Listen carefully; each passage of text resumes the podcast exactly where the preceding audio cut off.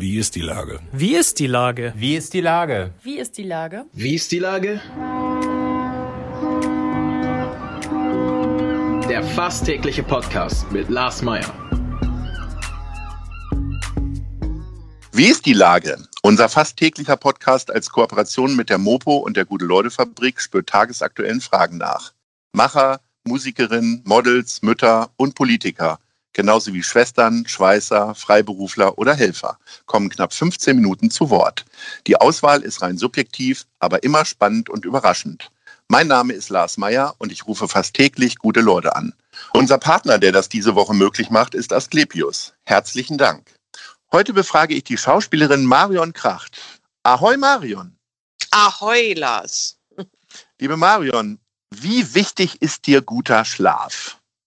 Guter Schlaf, oh, guter Schlaf ist sau wichtig. Also weil äh, vor allen Dingen für meine Umwelt, also für die Menschen um mich rum. Weil wenn ich nicht gut geschlafen habe, dann bin ich nicht wirklich gut drauf. Und vor allen Dingen, wenn wenn man dann irgendwie, ich weiß ja nicht, ob du das kennst, aber Horrorträume hat oder sowas, mhm. dann ist es irgendwie, ähm, also manche Träume sind ja irgendwie so, dass, dass man denkt, die sind real, oder? Ich weiß nicht, ob du das kennst, aber ich kenne das.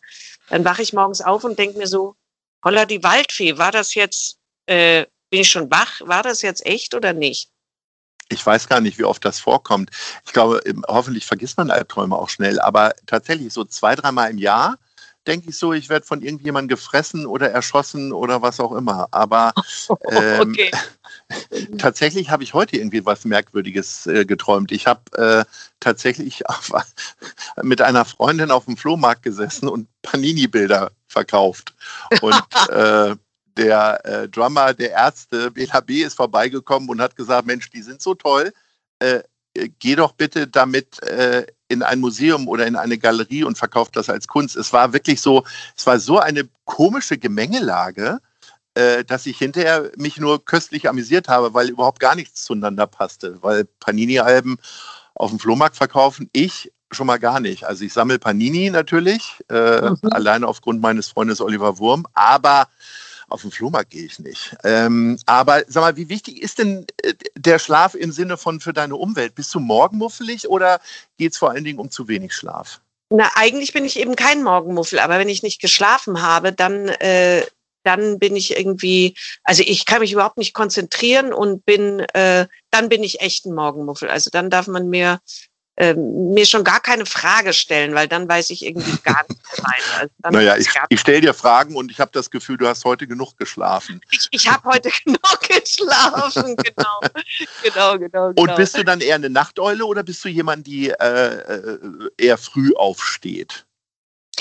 Also ich bin eher eine ich bin eher eine Nachteule. Also ja. Äh, ähm, ich bin ja schon jemand, also äh, gerade wenn ich irgendwie Theater äh, äh, spiele oder so, dann komme ich ja abends überhaupt nicht mehr ins Bett, weil wenn also ich, ich habe gerade äh, Proben im, im Schillertheater mhm. in Berlin und dann, wenn, wenn du dann irgendwann spielst, dann das dauert irgendwie, bis die, die Maschine runtergefahren ist und dann ähm, ist also mit früh aufstehen ist richtig scheiße. Beim Drehen ist es natürlich so, dass du früh aufstehen musst dann äh, ist ja manchmal so Abholung 6.30 Uhr. Ganz böse für mich. Das geht überhaupt gar nicht.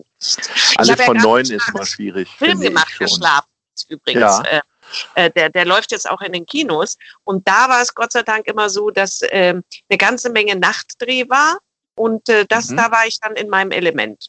Und das war dann richtig für mich von der Zeit her. Das war natürlich so ein bisschen die Brücke. Irgendwie, irgendwie habe ich das ja mitbekommen, dass da was mit Schlaf ist. Sag ja. mal, das soll ja ein Horrorfilm sein. Also es ist, ja. äh, äh, du hast ja da von den Albträumen auch schon gesprochen. Also als gute Schauspielerin mit Handwerk kannst du dich natürlich da ganz wunderbar immer wieder von loslösen. Aber ist das dann tatsächlich so, dass man vom Set wegfährt und das dann hinter sich lässt? Weil es ist ja schon auch in eine Reihe in eine Rolle fallen lassen, bedeutet ja auch, sich einfach Gedanken darüber zu machen, wie böse man da gerade ist. Naja, ich war ja nicht wirklich böse oder ich bin nicht wirklich böse. Aber mysteriös. Naja, man weiß nicht so recht, was ist denn eigentlich mit der? Mhm. Und ähm, das Drehen war einfach super geil. Das hat wahnsinnigen Spaß gemacht mit, mich, äh, äh, mit dem Regisseur Michael Venus, der auch mit äh, das Buch geschrieben hat. Und es mhm. war eher so, dass wir alle am Drehort immer gedacht haben, oh Gott, oh Gott, das ist ja so spannend, das können wir uns ja gar nicht angucken nachher, weil das so spannend ist. Also wir waren, wir waren, ähm, wir hatten eigentlich wahnsinnigen Spaß dabei und äh, ich durfte ja in meiner Karriere nicht oft böse sein, weil Blonde ja im deutschen Fernsehen selten böse sind. Und Oder sie werden Nachrichtensprecherin. Früher war das tatsächlich. Oder so. Ja so ne? und, und deswegen hat das natürlich tierischen Spaß gemacht, dass das so eine merkwürdige Figur ist, so eine Hoteliersfrau, wo man hinfährt und dann, äh, wir haben ja auch an so einem Lost Place gedreht. Äh, also dieser Ort an sich, der war schon echt ein bisschen spooky, das muss ich wirklich sagen.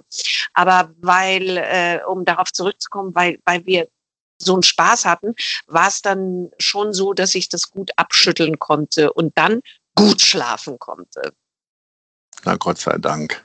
Ja. Ähm, Du hast das ja, ich beziehungsweise ich habe das ja schon gesagt, du hast eine äh, sehr lange Fernsehkarriere auch schon äh, hinter dir, hast zwischendurch sehr viel Theater gemacht. Ähm, ich habe dich quasi kennengelernt als Tina Drombusch. Äh, bin ich jetzt der Erste seit fünf Jahren, der dich darauf anspricht oder wie sehr verfolgt einen so eine Rolle? Die ja, ja. jetzt nicht wie so eine Lindenstraßenrolle jetzt über zehn Jahre lief, sondern äh, ich weiß gar nicht, wie lang ging die Serie? Naja, es war schon so, äh, also das, was du so sagst, so, ah, äh, du hast mich begleitet in meinem mhm. Leben oder so, äh, äh, weil ich auch jung war und dann, das, mhm. das ich schon so äh, häufig, weil man muss ja vor, sich vorstellen, damals gab es ja überhaupt kein, was weiß ich, RTL. Keine Alternative. äh, nee, du hattest, äh, ja. ja, und wir hatten ja äh, Einschaltquoten 62 Prozent, das glaube ich, gibt's heute nur noch beim, beim Fußball-WM oder irgend sowas, ja. Mhm. Und deswegen war das einfach in aller Munde. Und das ging schon über viele, viele Jahre, aber wir haben tatsächlich nur alle zwei Jahre äh, sechs Folgen gedreht. Mehr war das nicht. Also das war nicht so wie Lindenstraße eine Endlosserie, sondern mhm. alle zwei Jahre sechs Folgen. Mehr haben wir nicht gemacht. Aber halt über zehn Jahre oder 15 oder sowas. Ui, Oh, das ja. hätte ich aber jetzt auch nicht mehr so in Erinnerung gehabt. Meine Güte. So, und auf einmal tauchtest du dann für mich zumindest in meiner kleinen Fernsehwelt bei Babylon Berlin auf. Und dann oh. wirst du für den Deutschen Filmpreis nominiert. Äh, es läuft ja irgendwie doch richtig gut in den letzten Jahren, ne? Also dazwischen war ein bisschen was noch, Gott sei ja. Dank. Sonst mhm. hätte irgendwie, ähm, ja, dann äh, weiß ich nicht, dann hätte ich Schwierigkeiten bekommen. Also, ähm, aber Babylon Berlin war eben, weil ich auf der Bühne äh, Gottes vergessene Kinder gespielt habe und die Gebärdensprache konnte. Und dann habe ich eben da die Gehörlose gespielt in Babylon Berlin. Und ja, und jetzt ist Schlaf und diese wunderbare Nominierung für den äh, Deutschen Schauspielpreis, die mir sehr viel bedeutet hat, weil die ja von Schauspielern für Schauspieler ist. Und das äh, ist natürlich äh, ja ein Ritterschlag. Und da, ähm, das, war, das hat mir tierisch Spaß gemacht. Und jetzt drehe ich auch schon wieder ähm, einen Usedom-Krimi, den ich auch bekommen habe, weil ich eben Schlaf gemacht habe und Babylon Berlin.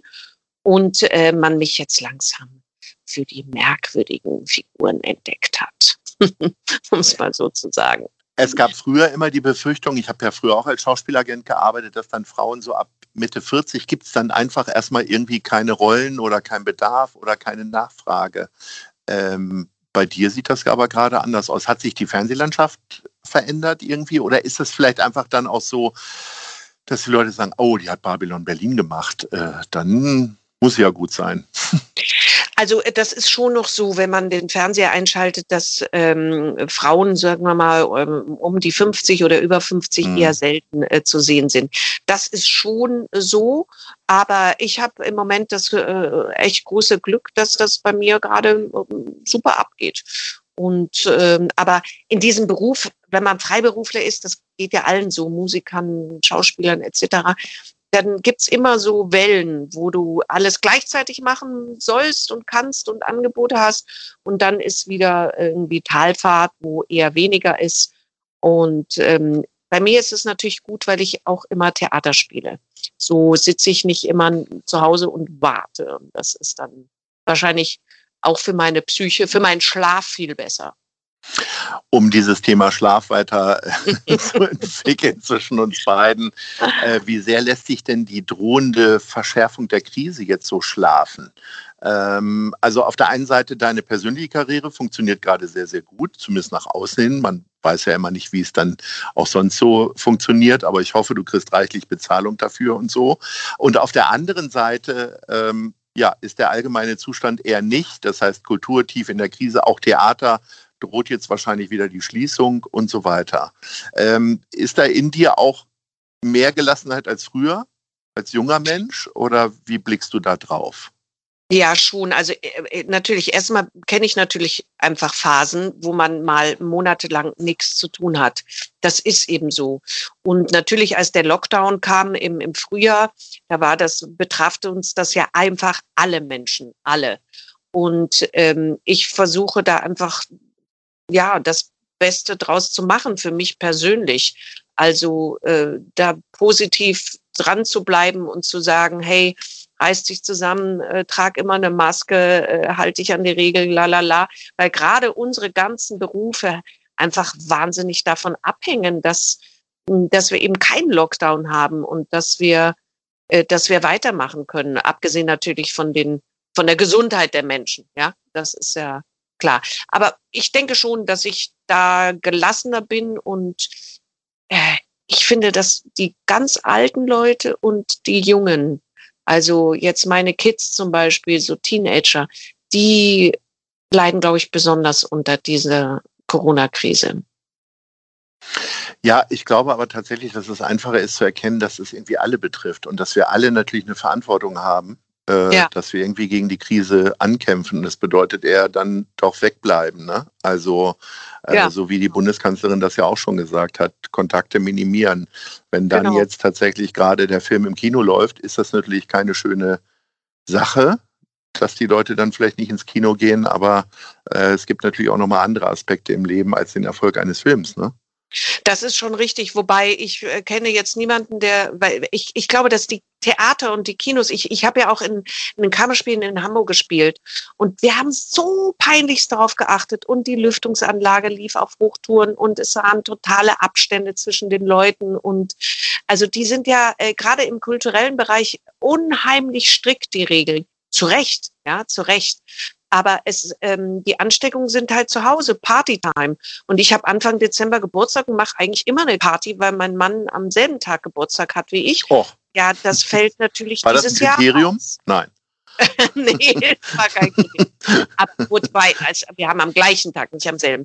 Aber das, ah, ja. das, halt, das fällt eben aus. Also das heißt, Privatkontakte äh, sind halt wirklich total runtergefahren und irgendwelche Partys zu Hause und Umarmung. Viele Leute kommen auch, wollen mich umarmen. Da sage ich, nee, geht nicht. Äh, tut mir leid, auf Distanz. Also, ich bin fast erschrocken, wenn Leute mir die Hand geben wollen. Ja, also, äh. ja. Als mein Friseur mich angefasst hat, habe ich gesagt, mein Gott, ein anderer Mann, der mir an den Kopf fasst, außer mein eigener. Liebe Marion, es war wirklich toll, mit dir zu sprechen. Ich bin froh, dass du sehr gut geschlafen hast und ich wünsche dir das natürlich ja. auch für die nächsten Tage. Ich wünsche dir maximalen Erfolg für den Film, alleine schon, weil es eine meiner Lieblingsproduzentinnen, Verena Gräfe Höft, verantwortet. Ja. Und, und es insofern, ist wirklich ein geiler Film. Also man muss es sagen, er ist spannend und äh, ich bin so froh, dass ich da dabei sein durfte. Er ist wirklich super. Na, das war nochmal ein gutes Plädoyer. Ja. Ich hoffe, dass wir uns bald wiedersehen, zumindest dann wieder ja. hören bei einem der nächsten Projekte und vielleicht gibt es ja irgendwann nochmal äh, 40 Jahre Drombusch-Jubiläum, damit ich nochmal in die Jugend einkehre und du auch. In diesem Sehr. Sinne, einen wunderbaren ja, Tag und Ahoi. Das, äh, Ahoi, dir auch, Lars. Dieser Podcast ist eine Produktion der Gute-Leute-Fabrik und der Hamburger Morgenpost.